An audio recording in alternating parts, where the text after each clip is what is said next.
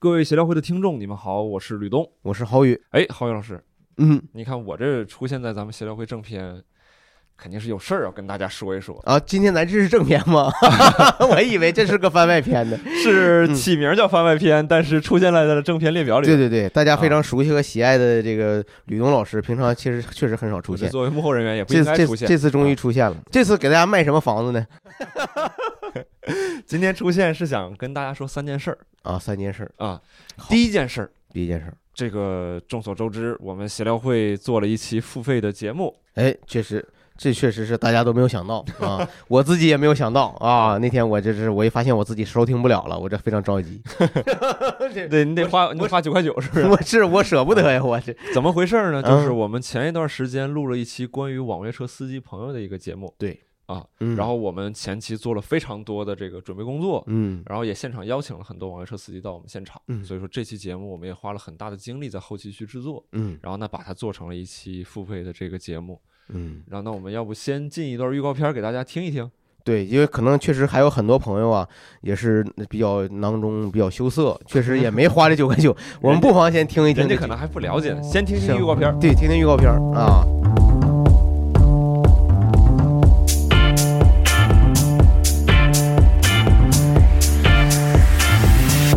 欢迎收听谐星聊天会首期付费单集，本期您将听到的是主播六兽、压不住他们俩。郝宇不、能赖我吧？这个毛东我是过不去了。聊一聊网约车的故事。大家坐网约车都有什么经历？在网约车司机朋友们的眼中，乘客又是怎样的存在？欢迎您的收听。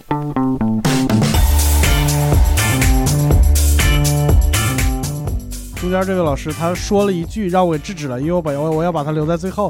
就是你现在可以开始聊，你从摄像头都看见什么了？啊，他他他拉顺风车的话，目的还是不太单纯。他从接通电话就开始用没带脏字儿的话就开始攻击我。哎郝宇老师他刚才跟你打招呼，什么？开始哎。哎，我不想录了。哎，It's my fault。来，确实，作为一个喜剧很难忍，就很难忍。哎呀，哦，然后那个乘客就很机智的把这个枪藏起来，装作没有发生的样子。哎呀，我就在说，哎，你师傅一个月赚多少钱？然后这一路就劝，就各种劝啊，就说他给你讲后果，说你说你跟那儿哭，你到了以后跟那儿哭，我怎么办？他的车开不回来，我咋回来？让我多花钱了。你看你多快乐，你知道吗？你不绝对值了，值了，绝对值。你这个欢迎乘坐闲聊会专车，请您系好安全带，我们马上发车。哎呀，朋友们，听完了这个预告片儿，预告片儿啊，听完这个预告片儿，这个预告片真是一个非常无厘头的、很后现代的预告片儿啊，太充。满了后现，对 充满了后现代的拼贴主义。我 这基本上是不知道这期是聊的啥。底下观众都说你是不是飘了，吕东？你怎么就敢付费了呢？这怎么的？这是你想想，午夜十二点之后是谁在这个城市当中穿梭？除了夜车司机，除了夜午夜公交车司机，是不是就是网约车司机？你这家伙一会儿还有鬼魂呢？这家伙，你这说的什么？午夜十二点谁在城市穿梭？吓死我了！我就说城市的另一面是谁在掌握？啊是不是是，吓得我吓一我吸血鬼就出来了，谁在穿三六二梭？公交车之谜，你知道咋回事吗？这里边没有啊，没有。有点正形没有？咱俩真是，我明白，我明白，我就是说，确实，就是说这个节目，我觉得它实际上，我觉得是不是吕东你在当时做我们谐星聊天会的时候，嗯在在选题策划的时候，你哎也去选出了一个方向，嗯，就说呃，以往我们去谈。话题的时候，经常是生活源于当中源于主播自己生活当中的所柴米见所闻，油盐，嗯，这些事儿嗯。但是逐渐呢，我们发现我们要要向外打开。对其实社会方方面面有很多值得我们关注的人和事，有有很多种群体。嗯，那这个实际上是我们开创了一个新的方向。对你问点关键的，你问点关键，你觉得什么关键？你这怎么关键？上哪儿买啥的？什么？上哪儿买？上哪儿买啊？对，就是说，其实我你在这扯半天，你要 上哪儿？我找你来干啥？你给我刨坑来！对，很多朋友跟不知道，那上淘宝输入什么才能搜到买到咱这期节目呢？输入关键词什么呢？淘宝不行，淘宝没有。上那上那小京东呢？呃大家目前来讲的话，是只在小宇宙 APP 上上线了。去下载小宇宙 APP 购买我们的节目，在搜索栏输入“安全带”就能看到我们这期节目。我们这期节目叫“请系好安全带哎，那为啥不能搜请系好呢？这玩意儿是”，就是难打。挺神奇。对嗯，对如果说有使用其他平台的这个用户，那请你关注我们的这个公众号和微博嗯“谐星聊天会”，同名公众号、微博“谐星聊天会”。呃，我们到时候会说在哪个平台上线了，到时候我们会告诉大家，啊，就是说还是会上线的，会上线，会上线，到时候呢就还是收费的，是不是？收费。是对，要不然那你太不公平，你这这前面是啊，好几前面前脚买人家好几千人，对你前脚，那你这这这有点像那个卖手机的，说卖完以后马上降价，可不行，你这玩意儿，这不合适。对对对对一直都是九块九，不会不会降啊价，不会降价，不会降价。然后也跟我们听众解释一下，有些是这个苹果手机的用户，啊，然后跟咱们说，哎，充值怎么我们只能充六块钱或者二十五块钱？跟大家说一下，这个是 六，要不六块，要不二十只能两档嘛。我们这个节目卖九块九，但是他只能选六块或者二十五块。哦，跟大家说一下，这个是苹果公司的限制，就是这个软件方和我们协调会都没有办法，嗯，自己我们掌控不了，权限达到不了是吧？，对，没实在是没办法。嗯，然后呢，您可以选择充两个六块，嗯然后这样的话，剩下两块一，咱们再看看这 之后这出这上菜市场买菜来了，这是对，就意思吕东的意思是回头想办法，怎么得饶你一头蒜，想办法再把这两块一 给您不能让您不能让您白白结了，是吧？我们再看看想什么办法，其他办法给再给花掉。明白明白了，明白啊明白。也跟这个苹果手机用户说声抱歉啊，这是嗯。真是代表代表乔布斯，代表乔布斯，你代表乔布斯给大家说代表抱歉库克，这个我们公司做的呢，确实欠妥。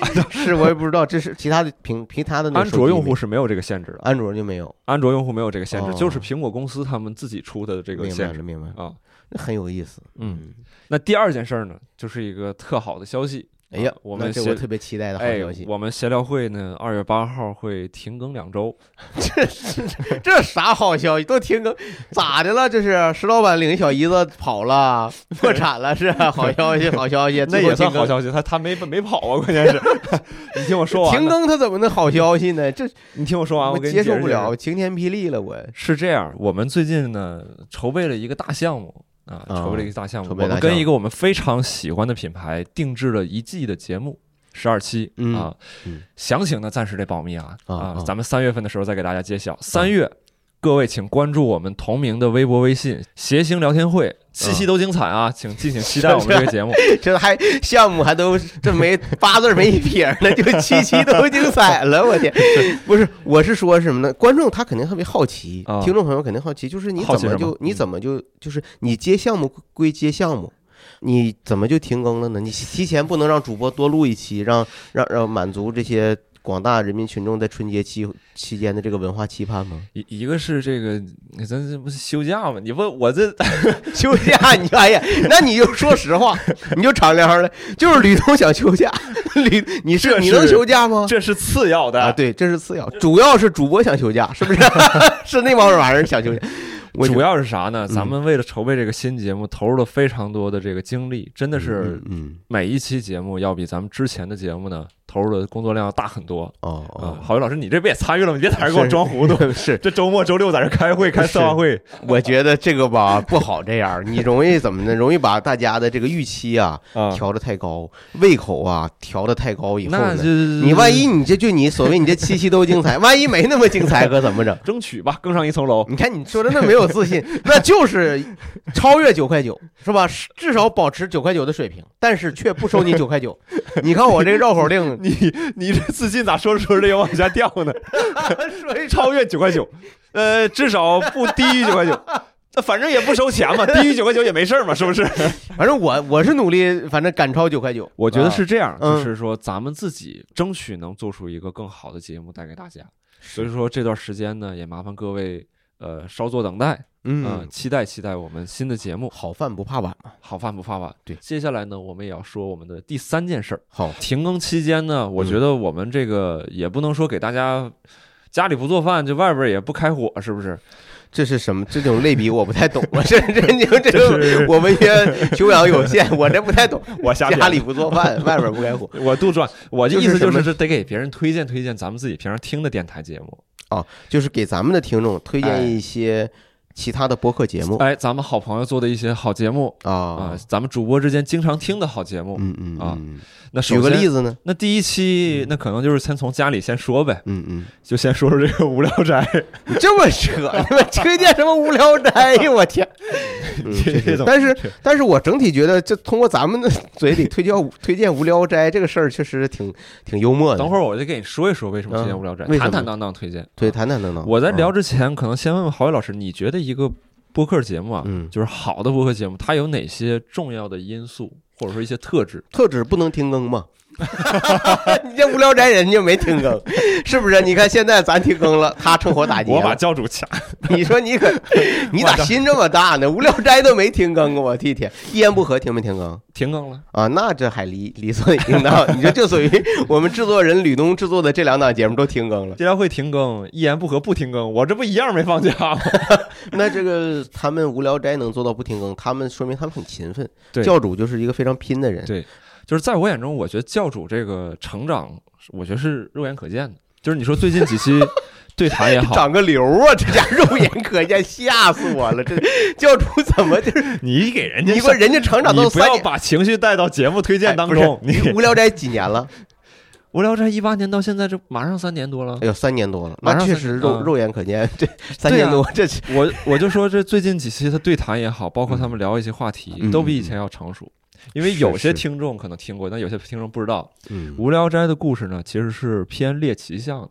啊哦聊很多我们生活当中接触不到的一些故事啊。我们以前，我感觉以前的这个无聊斋呢，它带我们看很多的风景，嗯世界上风景，摄影师的生活是怎么样，甚至国外的雇佣兵他是怎么样的。嗯这个导游呢，他咋说呢？他就没有风景重要，他甚至有时候他还他有点吵。这个导游，啊，你就说早期的时候，哎，早期无聊斋，你就说三个主播是净搅和这个嘉宾的话，对我有一次我去他们那儿当嘉宾，我是有这种感觉，老搅和我，不给话口。有时候我也搅和他们。那现在不一样了。现在好了，现在不一样了，我现在感觉就是教主他个人风格以一种更融洽的方式在这个节目里去体现。嗯，我之前跟教主教主做过一次专访嘛，给教主。是是，从我个人的感受来看，我就觉得这个个人成长，你可能说起来很虚、很主观，嗯但是我觉得在节目里边的体现是不容辩驳的。你看到现在他跟石老板那期对谈，嗯我不知道你听没听，就我我听了那期非常好，可以说非常成熟那期那只那期是石老板非常好，啊。教主也非常好啊，那期那期真是走心，非常走心你说这你说晚了，教主已经哭了，已经跳楼了。那跳楼跳的还挺肉眼可见的，加速度太快了。对呀就是那确实确实非常好整体的节奏啊，包括问题啊，嗯都问的非常的关键嗯啊，而且很多东西呢，聊的就是石老板说到一些很深的东西，教主也能接得住。嗯嗯对你，包括就是你看这个节目，它更新两百多期了。嗯，六兽、教主、伯伯三个人在一起聊天聊两百期，那你说这个默契程度，对吧？包括我觉得六兽六兽老师在无聊斋里边也会注入一些他的想法，嗯，录了两期故事虫故事虫啊，也是一个新的节目形式，评价都很不错。就是无聊斋，它一直它是在就是它不断的成熟，然后也开发出很多新的子产子产品，我看对是吧？对，所以说你说之前推荐的，你好像是说还有一些一家公司这个原因，对吧？嗯，嗯但你现在来看，纯粹就是我个人认为啊，嗯这个质量是完全是征服我的。嗯，征服你。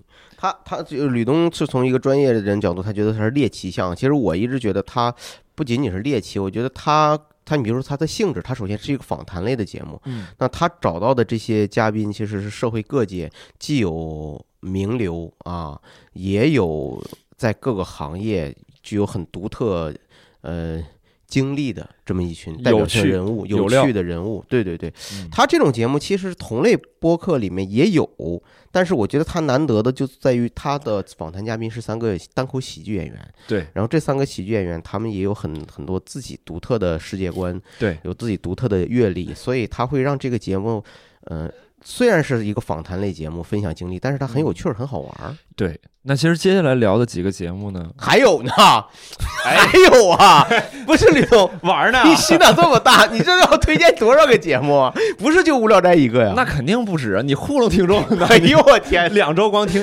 两周就两周时，两周弹指一挥间，两周时间，你还怕听众没听的吗？你再把企业聊天会再复习一遍行不行？这么多期节目，你再听一遍，两周都不够。大方一点大方一点儿，这么多好节目，对，大方一点儿，大方一点儿，就是多听一听谢谢聊天会，对吧？大大方方的听，这怎么就你还人推荐啥节目？我再听听。关系那么好的朋友做了那么多电台节目，你得你得跟听众讲一讲，啊肯定是有交集，但也肯定有人还不知道，对吧？好吧，下面要说一个，就我听是听什么观众不知道。就是看理想跟咱们关系一直都非常好，对吧？看理想，那其实我都买过他的课。是啊，那就跟咱们关系很好，而且咱们包括期末在上面也有课嘛，对对对十，大单口喜剧专场。对对，接下来说这两个电台呢，就是跟看理想相关的两个电台。嗯，第一个呢是叫文化有限期末总听这个节目，嗯。啊，这文化有限，那这得提高自己的文化水平。老听文化有限，你不行，你在这，你现在在这嘚瑟，我跟你说，你等会儿介我知道，绍完我知道，文化有限非常惭愧。好啊，非常好，非常好。非常好。主播呢是大一、星光和超哥，哦。像刚才说的，就是也是三位默契的主播，聊什么呢？聊书、书籍，哦聊书籍，哎，读书。几个其实 他们几个也挺逗，就是几个有文化的人，非得说自己文化有限，就这个不给别人路走。我觉得他是这样，人家是比较谦逊，谦逊而且真正是读了很多书的人呢，对才能意识到个体在知识的海洋中的这种局限性和认知局限性，所以他敢说自己文化有限，对吧？这这个是我们特别 respect 的 Respect 这 respect 的，这真的真这真事儿，这真事儿 啊！这是文化有限，我对这是我就大家鼓励大家听。你你你特别喜欢他们哪期节目？我你特别喜，你是不是特别喜欢他们聊我那期？就是他们提到大学生自己学了那期。哎呀，你不知道啊？没听说啊，哎呀，你这是你这玩意儿白听了，你肯定没七期听。好家伙，为了我找有我提到我那期，我听了多少遍？我去，你听，白天听，夜里想。没有没有，在播客里面搜自己的名字，我得听多少播客？我这家伙，我刚才说为什么说这个文化有限啊？嗯你说就是之前咱们也提到教主他们三个人主播默契，嗯这三位主播也是非常默契。我之前有幸有一次跟这个大一老师交流过一次，嗯他就跟我聊到说他们节目背后一些故事啊，哦就是他跟星光可以说是发小，哦，就很早很早之前就认识了。然后跟超哥呢，他们三个也是说大几年的这种友谊，之前在工作职场当中也都认识，就是很多年的朋友。很多年的朋友。然后三个人又都是读书人对，哦然后他们三个在节目里边的这个做这档节目的分工也很明确，哦大一老师负责内容，哦星光老师的负责运营，然后超哥负责商务。跟我聊到，我当时理解这个感觉就是说，这个分工不是说啊你擅长这个你干这个，嗯而是说，当然有这个擅长的因素，而是说背后之间有非常强的一个信任。就比如说，三个人他都有文化，都读书，读书很多。嗯那你比如说咱俩做一档读书节目，嗯可能有一些观点或者内容设计上，哎有分歧哦啊。但这个时候他们有分歧怎么办？内容上有分歧，听大一老师的，无条件的信任。嗯啊，接商务了，超哥说接什么商务，那俩人也不问，说哎，咱们就做，就是说把后背交给对方的这个感觉，我觉得其实是很难得。这个很难得，这很难得这也值得我们单立人喜剧学习。对，别啊总干扰我做提纲，没有指手画脚。这个也不是，这个主要是这个主要还是依赖于人家三个人确实非常有水平。啊对对对对，但这也看得出来，吕东确实文化有限这个节目听的比较少。你看他夸呀，他只能限于就三个人友情和互相信任这个层面。我这是幕后消息，你这我这不啊？对，我下面你对于很多听众朋友，他你还得去听这个节目，你才能领略这个节目。我就跟你说内容，我下面跟你说内容。说内容你看内容上，我先跟你还是在还得说点幕后消息啊，还是幕后消息先。说这些背景。嗯内容上，首先人大一老师非常资深，就是说看理想的一些付费内容，除了咱们周奇墨那个十大单口喜剧专场是大一老师负责，当时做操刀做的。看理想的一个王牌节目，梁文道老师的八分，八分哎，大一也是大一老师做大一。老师负责。哎，那后这其他节目都是大二大三做的呗，就是呃，大一老师不是大一老师太厉害，那太厉害了。这梁文道老师这这八分，我这以后我以前其实确实是经常经一些社会热点嗯给你分析的非常清楚，对吧？那这个不提，他们人家文化有限，你刚才说内容，咱们聊一聊内容。比如人家有有一期聊夜晚的潜水艇，嗯。陈春成写那本书，是。他就从作者的一些生活经历嗯。到一些篇章，给三位主播各自之间有什么不同的这个感觉，会跟你说的非常非常的细。嗯。就是陈春成之前是植物园的，人家跟你说的清清楚楚，为什么这本书体现出来的，比如说跟一些东北作家嗯。不一样，感情上的细腻，包括文字之间的一些感觉，为什么会呈现出这种？人家可能给你从作者之间的一些经历去找，明白。给你去讲。然后包括比如说他之前有一期聊毛姆，聊一聊在文学史上毛姆有什么地位，嗯有什么评价。比如说聊毛姆，很多人都聊什么《月亮与六便士》啊，什么《刀锋》《人性枷锁》这种长篇。嗯那除了这些著名的长篇之外，人家跟你说说人家写过什么好玩的中篇、短篇 我为啥乐？你知道吗？啊？我觉得呀，就咱们的听众朋友啊，很多朋友已经懵了，已经懵了。哎，现在从这个状态，懵了呢？就从我们现在介绍的状态，就能感觉出咱俩确实文化有限，你知道吗？就是说，听众朋友们呢，听众朋友，我觉得咱们相当一部分听众朋友嗯恰恰没有听过文化有限。啊，我觉得。呃，恰恰是文化有限补充了我们另一部分朋友的需求，就是你看听谐星聊天会，你是为了放松、嗯，解压，对。啊。但是如果你还想在播客当中听一些更多的读书人对这个世界的关怀，以及嗯。他们对于读书这件事以及书中那些人和故事的解读、前因后果的背景的介绍，我觉得，哎，去听一听文化有限。对。对，我觉得咱俩在这过多的介绍文化有限呢，显得咱俩显得特别有限。你真的，我跟你说，真的，这是我我不多说了，我最后就一句话，咱们做点无限的事儿，是不是？把做点无限的革命、解放事业当中去，能不能干点无限的事儿？我就说来，我我就说一个一个，我觉得最最核心的卖点吧，就是我觉得读对读书，你现在很容易，嗯书很好找，你是不管是买实体书还是看电子书你上哪儿都能看得到。嗯，对，但是你找懂书的人给你讲书，嗯，讲就告诉你这个书它有趣在哪儿。这个书你读完以后，它和一读一般的书有什么感而且区别？而且它不是那种商业性的卖书，给你嗯。卖书啊，我三分钟给你解读一本书，不是，，就是几个老朋友跟你老老实实、安安静静的把这本书哪儿好，我们眼中是什么样讲给你听。相对来说还是多读读书人的推荐的书，还是靠谱的。读好书，啊读好书啊，嗯。这是文化有限。然后刚才说另一个看理想相关的电台，就是看理想编辑部出品的一个电台嗯，编辑部的故事不是哎呀，对人字的结构就是相互支撑嘛，是。没理想编辑部，没理想编辑部，没理想编辑部，这也啊是咱们的老朋友了。这是老朋友了。这个是看理想旗下的一个电台，他们嗯编辑部几位小姑娘一起做的，就是看理想旗下电台叫没理想，看理想编辑这个我印象中，咱们的呃小鹿老师去参加去过过是吧去过？啊还有还有谁去过？人家之前也来过咱们这儿。也咱们这儿来过咱们这两期，然后也是串台节目。这个电台我喜欢点是啥？就是嗯充满批判，啊，不是因为三个女孩儿是吧？也也也有。是吧？我觉得肯定是有这个因素。这是 几个非常可爱的女孩儿，也有，嗯，就是也而且人家也都是文化人，对，姑娘们聊天儿咋说呢？就是她这个莺莺燕燕、嘻嘻哈哈的，你你你，比如说我我有时候听的时候，什么时候听？在家吃饭的时候，嗯，或者打扫卫生的时候，你听的时候，你就觉得非常快乐。你不像说嗯有时候你听听你做的节目，听我做节目咋这的？老年人听这声，听听闹心了。这我听他干啥？呃，就是他就是，那你觉得他这个节目最大的特点是啥呢？呃，我觉得是聊当代人的生活，但同时又不会去挑拨大家的情绪。嗯，啊、他比如说他也会聊。那你来说说哪个节目挑拨大家情绪？你在这儿，你引，我就想听听挑拨大家情绪的这种。挖坑了。我要是啊，嗯我说人家节目不挑拨情绪啥？你比如说人家也聊消费主义，嗯聊饭圈，甚至你看他有时候用一些大词儿啊，身材羞辱。嗯但是呢，我觉得好的一点是什么呢？他们不会说，哎呀，怎么怎么着，给你开始摇旗呐喊了，不会。嗯，从他不会给你生活当中一些上价值，呃也上价值，也上价值，嗯也也上价值，嗯，但是呢，上价值上的比较清新一点儿，从生活当中一些细节的地方出发，嗯你怎么怎么样，我怎么怎么样。双十一聊消费主义，可能说聊着聊说咱们几个掉入了消费主义了，对吧？买了什么小姑娘这种聊一聊，我觉得这个感觉是很好的。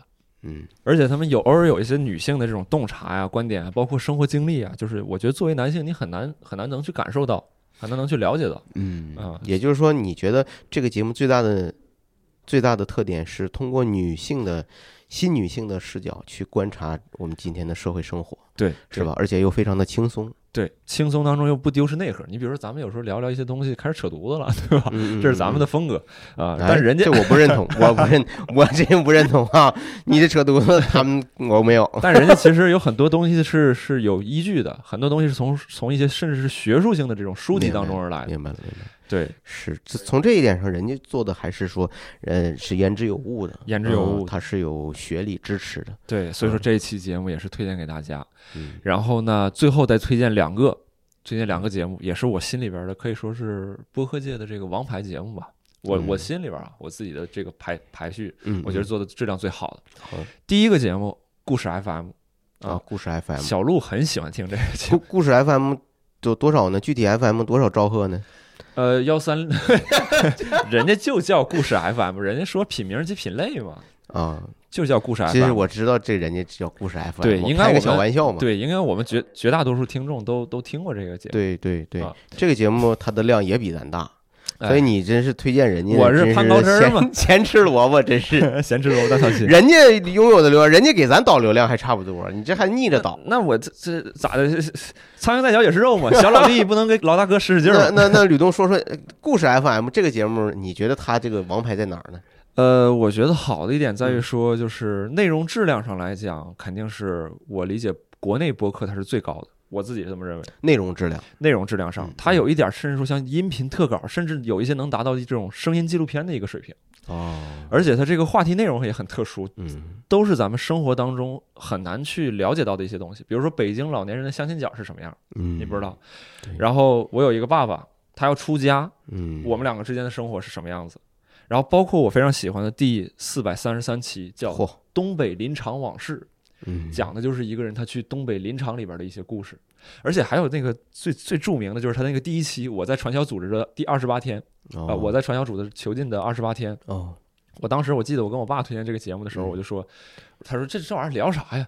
我说聊聊这个传销组织里边啥样，嗯坐牢啥样。他说啊，那这个故事这节目能挺有意思。对对对，首先，人家艾哲老师很多人都知道媒体人出身嘛，在媒体干过很多很多年，对，经验很资深。而且我之前跟艾哲老师交流过，就是这个生产流程上是我非常佩服的一点。嗯，人家每周更三期，每周更三期，每周更三期，这个是非常。春节人家停更吗？我记得了解一下，春节停更吗？我问问，我问问，你问问呗，我问问，你问问，别咱推荐完了以后，人春节也停更，你不白推荐了？你这给不是给人上眼药呢吗？是不是？哎，这老师说我这刚发出停播，人家光光开始给我推荐，这啥意思啊？对我估计人家艾哲老师是不用，人家不会停更，不停更，人家啊一周三期。那艾哲老师一个很大庞大的团队吧？得，人家有四五个、七八个制作人，哦就是人家是具体数量不确定啊，但是人家有一个制作人团队在去做这个事情每个人负责一个选题，明白？这样去做。而且据我了解是什么呢？就是每周一嗯，他们会有一次选题会，哦，所有的选题都要所有的制作人来一起来过，不管你人在不在北京，哦那哪怕比如郝宇老师你在上海，那你怎么过来的？视频灵魂得过来，怎么这就你就得找个灵媒师，你就给我参会，不是视频也得咱们大家一起去过这个话题。就一个一个话题，大家发表意见，然后对，如果不行就不能过，啊如果行了你才能上咱们这个。开编务会，就每周一定期开编务会。他们这说明还是有传统媒体人的这个职业习惯和很很很很。所以说，我就我就觉得，你说人家一周更三期，质量保持在那么高的一个分数，同时人家又不波动，我理解这是非常非常难的一个事情。是那他这个盈利模式又是什么呢？盈利模式，这节目挣钱吗？就像无聊斋似的，他投入那么多，他不挣钱，他我觉我觉得是挣钱了。人家前一段时间还招人了呢。如果各位哦听众有这个方面的兴趣，可以去关注人家公众号“故事 FM”，里边有招人的信息。因为我觉得像你说的，故事 FM 它是一个深度挖掘内容的这么一个，像你说声音纪录片，人家真是一个，这不仅仅是一个简单的播客节目，对它它是一个真正的一个把传统媒体人价值挖掘出最大化的这么一个新兴的媒体的这么一个节目，所以我在想，他投入这么多，那他。他一定必须有一个一个成熟的一个商业的流程在里面，所以我挺好奇的，我挺想知道我觉得回头咱们也要跟人家学习学习，这个商务是怎么做的，对啊是，对吧？好节目不能没有好经济支撑嘛，对吧？嗯，这个就很很必要，嗯对很必要嗯，对对。对，然后这是咱们故事 FM 啊，最后最后最后推荐一个播客，嗯哎，就是你们猜一猜最后一个他要推荐啥？你猜我，来，现在 猜对了，现在回复一，你还改直播了，我天！因为其就是来老铁们，咱们把这个我下一个要推荐的节目给我打在公屏上啊！是因为这么多的这个播播客平台，然后最近又特别火的，你知道这个特别火的叫什么 Clubhouse 是吧嗯，？Clubhouse 这最是一个软件近挺火的，这东西嗯你怎么看待这个东西？再推荐最后一个节目了，压轴节目出来，我先 这半路杀出一个我怎么 Clubhouse，怎么看？我用 iPhone 看，是这个节目，听说现在只能 iPhone 才能听，对而且实际上咱们大陆区这个东西软件还没上。所所以所以我是我是个人觉得就是说呃，其他的方面我不去聊啊，我个人可能有点狭隘，甚至说可能嗯，这个文化有限嘛，固步自封嘛。那你还得多听 FM，故事 FM。对我就是觉得就是嗯如果说人民大众接触不到的话。那这个软件那说再好也白扯有待商榷，有待商哦榷。啊它的哦哦明白功能再好，就或者目前之所以没有推广，大的推广，说明它还有很多问题和漏洞你看它这里边的用户能什么用户能使用到它？啊首先，它那个苹果商店不能是国区的啊哦，然后不能是安卓手机，哦，然后呢，你就满足了以上两点之后呢，你要有邀请码啊，哦，邀请码你还要有邀请码。啊，那你就是进去之后，现在目前还很很小很小众。对吧？那我我还是希望能给人民大众做内容。嗯所以说这个回答就非常好，这啊各方面都非常滴水不漏，可以啊！我对你这个 你这个发音水平啊，现在我就是觉得这有很很长足的进步，真是真是可以可以谢谢。谢谢，好处 长。哎，别别闹啊！你这别闹，你这真是啊！那这个我相信大家对对这个吕东的这个回答也非常满意啊！我现在我这是随机给他提出了一个小难题儿，他这我就回答还是很满意的。那你现在给我们推荐最后一最后一个内容，最后一个内容。是啊喜马拉雅吗？喜马拉雅，喜马拉雅还是小宇宙还是我推荐波斯米亚，波西米亚还是网还是网易云我我音乐推推这个是咱们老朋友，老朋友你看你肯定知道日坛公园啊，啊？日坛公园，这跟咱们渊源多深呢？这这太深了，这多少家年我还没上过，我因为我还没上过一言不合的时候，好像就上过日坛公园。对对对对对，为什么要说这个这个呃再再次推荐它？因为我是觉得，就是在我心目当中，有的时候我自己嗯，会听一些博客，嗯也会自己去做一些横横向比较。比较。我刚才说最后要推荐的两个博客，一个质都是我心目当中质量最高的两个播，嗯一个是故事 FM，另外一个我觉得就是日坛公园。是，为什么这么说？我说一说我的理由啊。一开始咱们提到教主，哎，嗯他的对谈是一种风格，他有他的成长。是那各位听众可以进一步去听听李叔的几期对谈，嗯。是另外一种风格。我就觉得这个专访他的这个嘉宾，首先他质量很高。嗯。前两天你可以去听，你去找这个，他采访了窦靖童，嗯。还有赖声川啊，嗯一个是非常有名的音乐人，一个是非常有名的话剧人，是，然后包括戏剧人嘛，戏剧人。哎，对，戏剧人。啊，在李叔另外一档他自己对谈节目里边，说归说里边有采访，比如说翻译的老师江乙，嗯，包括你的这个老朋友老舅嗯。啊，啥？我老朋友老舅，那无聊斋老舅也是我给请的呀。那次不就因为他们在天津路，我没法去吗？对呀、要不然有他啥事儿，有他们仨啥事儿，那不就是我跟老舅的 对那个对谈吗？那就是就是，哎呀，那次可回死我了，这家伙哪天再给老舅请来，咱再聊一起那试试看。行呗。老舅现在多忙啊！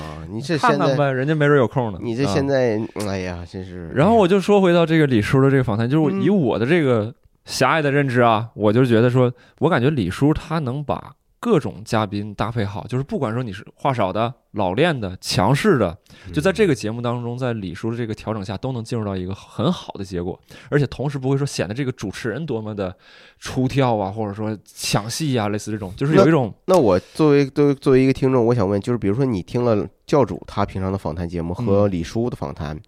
啊，你就那如果说 都处理的滴水不漏，我又给你跳挖个坑，这就马上把吕东给整成吕坑。我跟你说，吕东斌了就，就是你觉得，那你觉得你听李叔，嗯你觉得跟听教主来说，嗯，他不一样在哪儿呢？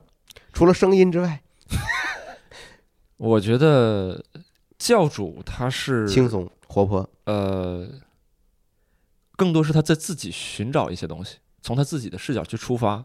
他带着自己的价值，他带对。自己的一些判断和一嗯。些对。嗯感受，李叔呢，不仅仅是自己的表达，嗯，同时他会考虑另外一端听众听众的，他们的一些东西。我明白。也就是说，这个节目当中不只是有李叔，而且还有还有市场、有听众在，我明白，就是实际上，呃，因为李叔本身是一个传统媒体人出身，很成熟的媒体资。深的媒体人出身。对，然后，那么他自然而然他在做这个节目的时候，他就会以媒体人的思维去更多的考虑他的呃传媒属性，他的个人视角跟大众视角都会结合的很好。结合的很好。这个在《日坛公园》这个节目里边也会有体现。明白，明白。对，，然后包括我还想说一点，就是包括这个节目啊，你听内容之外，你还要听剪辑。嗯，我我听的时候，我会听到，比如说剪辑上的一些心思，比如他的剪辑，他能做出死怪死怪是吗？哎啊不啊不，是啥子？我跟你说一说不是这种是技巧了李叔说：“你注意听我下面这个剪辑啊！你看我一下就剪到第六秒了，我跟你说，这个 flow 真的六，是不是？怎么就剪辑？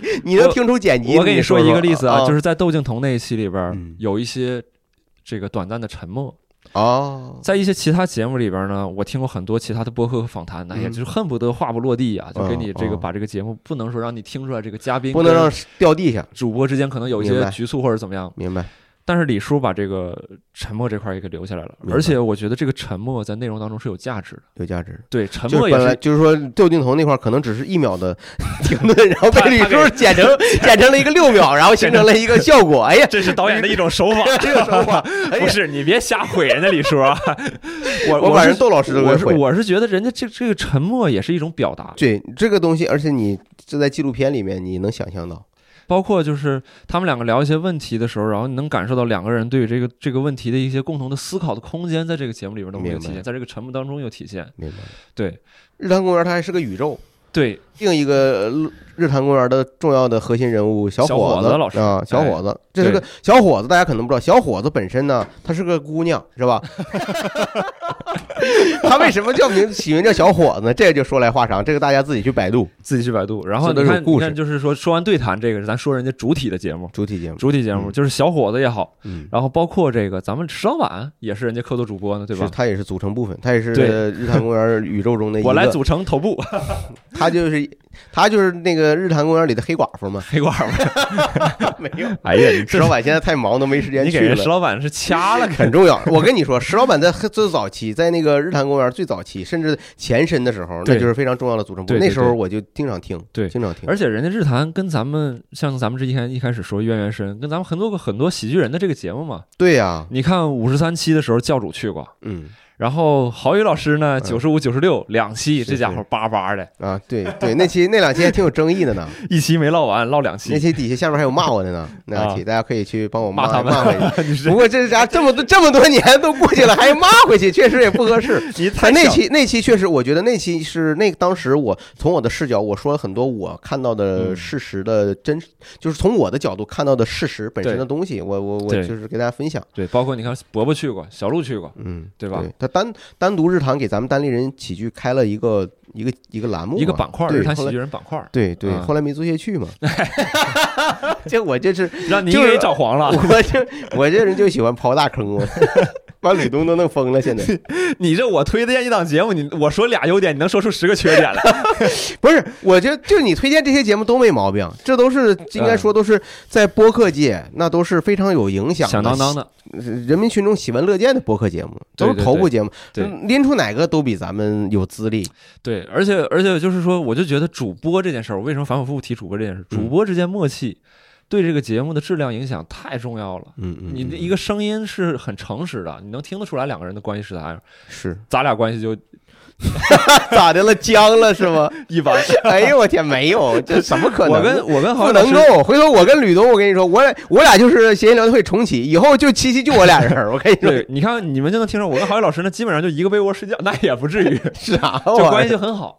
你看人家李叔跟小伙子也是可以说是中文播客里边最早的一个搭档了，嗯，二人组，是是，对吧？而且他俩这个功能成熟不说，我是觉得为什么日坛公园在我心里边地位是最高？人家嗯做出很多非常非常优秀的付费节目，嗯叫好又叫座，我太羡慕了这个东西。嗯，就是你羡慕他收费呗，这说白了不就是这个付费吗？是不是？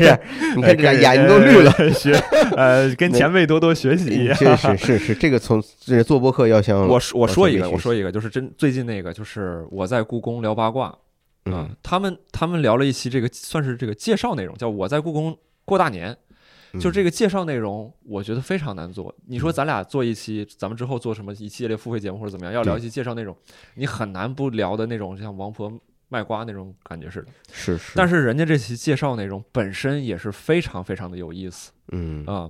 就你想让人像咱们的听众付费去听一下他们这个我在故宫系列呗，如果说如果说对这个清朝的这个宫廷是感兴趣的，真的可以去买你。这一下一棒人打死了，有几个人对清朝史感兴趣？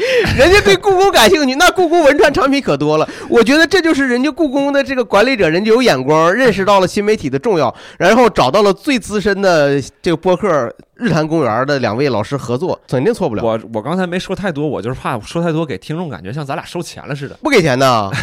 哎呀，不是，就刚才咱那我就替咱们的听众朋友问一句，就你刚才叭叭叭推荐，这家四十分钟过去了，推推荐前面这么多播客，都没收钱，为什么要推荐他们？就是关系好，质量好关系好，质量好啊，而且回头嗯人家也帮咱们推荐节目，啊、就是是互相推荐。合作嘛，啊合作嘛。合作但确实选的节目，不管说人家做的大或者小或者怎么样，都是咱们关系很好的，而且真的是咱们基本上是很多很多主播都在听的节目。这倒是，对的，要么就是来串台的，对吧？对要么就是跟咱们有一些合作节目的，这几方面兼具的，所以说才推荐，对对吧？哎，你说到这儿，那我就我得必须提出一个问题，就是有很多咱们谐星聊天会以及咱们这个一言不合无聊斋的朋友，他可能嗯不知道谐星聊天会是有番外篇的，有而且这个吕东他臭不要脸在什么地方？他把这个番外篇他单独开创一个号。他不在谐星聊天会里放，他单独开了一个播客平台，就叫谐星聊天会番我是觉番外篇就。是这个内容要，你这谁知道啊？你这谁能知道？你是不是把大家这个节目也给大家推荐一下？现在大家知道了啊，现在大家知道里边是有几位主播读诗的内容，啊，读诗，除了读诗，但它的它的更新就非常不及时。不应该说是我们不保证更新，对可，能有一些属于番外篇，我觉得合适放到里边的就放到里边。那你是怎么考虑？就是说，为什么不把番外篇？它既然叫番外篇，为什么不把它放在谐星聊天会的就中间番外这种出呃，现呢？因为感觉就是希望协聊会的专辑还是更专注、更纯粹一些吧。啊，啊，还都是喜剧内容，比如这期内容，它跟咱们的全部内容是垂直相关的，因为咱们要告诉听众嗯之前的停掉了，要有新的内容，所以说它才能作为番外，同时又出现在正片当中。明白了。所以那，这一期就这样，然后希望我们，你还有啥问题不？观众朋友们，你们还有什么问题在底下回复？吕东下一期给你们答复。这还续上了，这家伙，这靠这永动机上了。哎呦我天哪！嗯那就这样，那那那就这样吧，那啊就是咱们这期闲聊天会就到这儿。这期这期这期停工通知吧。停工通就到这停工通知就到这儿，真是然后挺对不起大家的。嗯，希望各位可以去购买我们的付费单集，多多支持。嗯嗯，然后，如果这两周电台荒了，可以去听听我们刚才推荐的这推荐的这几期非常优质的电台节目优质的电台节目啊，都是我们协聊会的好朋友们他们做的电台节目。是是然后也更希望我们的听众可以关注我们的同名微博、微信号“谐星聊天会”，记得一定要关注我们的新的节目会在三月三号上线。这个现在大家听到这期节目的时候，是不是马上要过年了？还是已经过年了？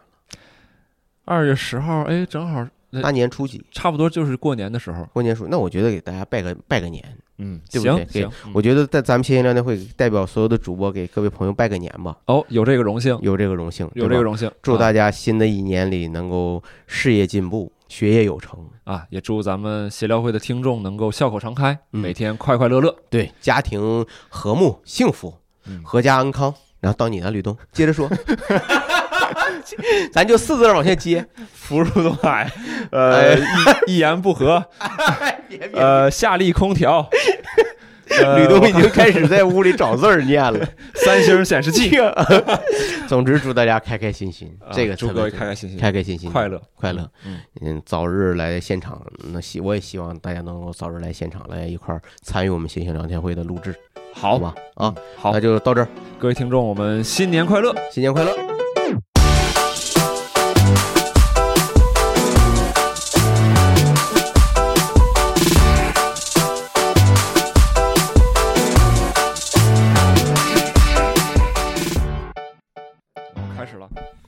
开始了，开始啊！那你这个，我想想啊，我去调整一下体位啊。好，来，哎呦，大家都还有声音行吗？声音可以非，常好，声音可以哈声。音可以，这个底下接触还都行哈，接触行，好，走起来，各位是走起来啊，走起来。走起，来啊！好。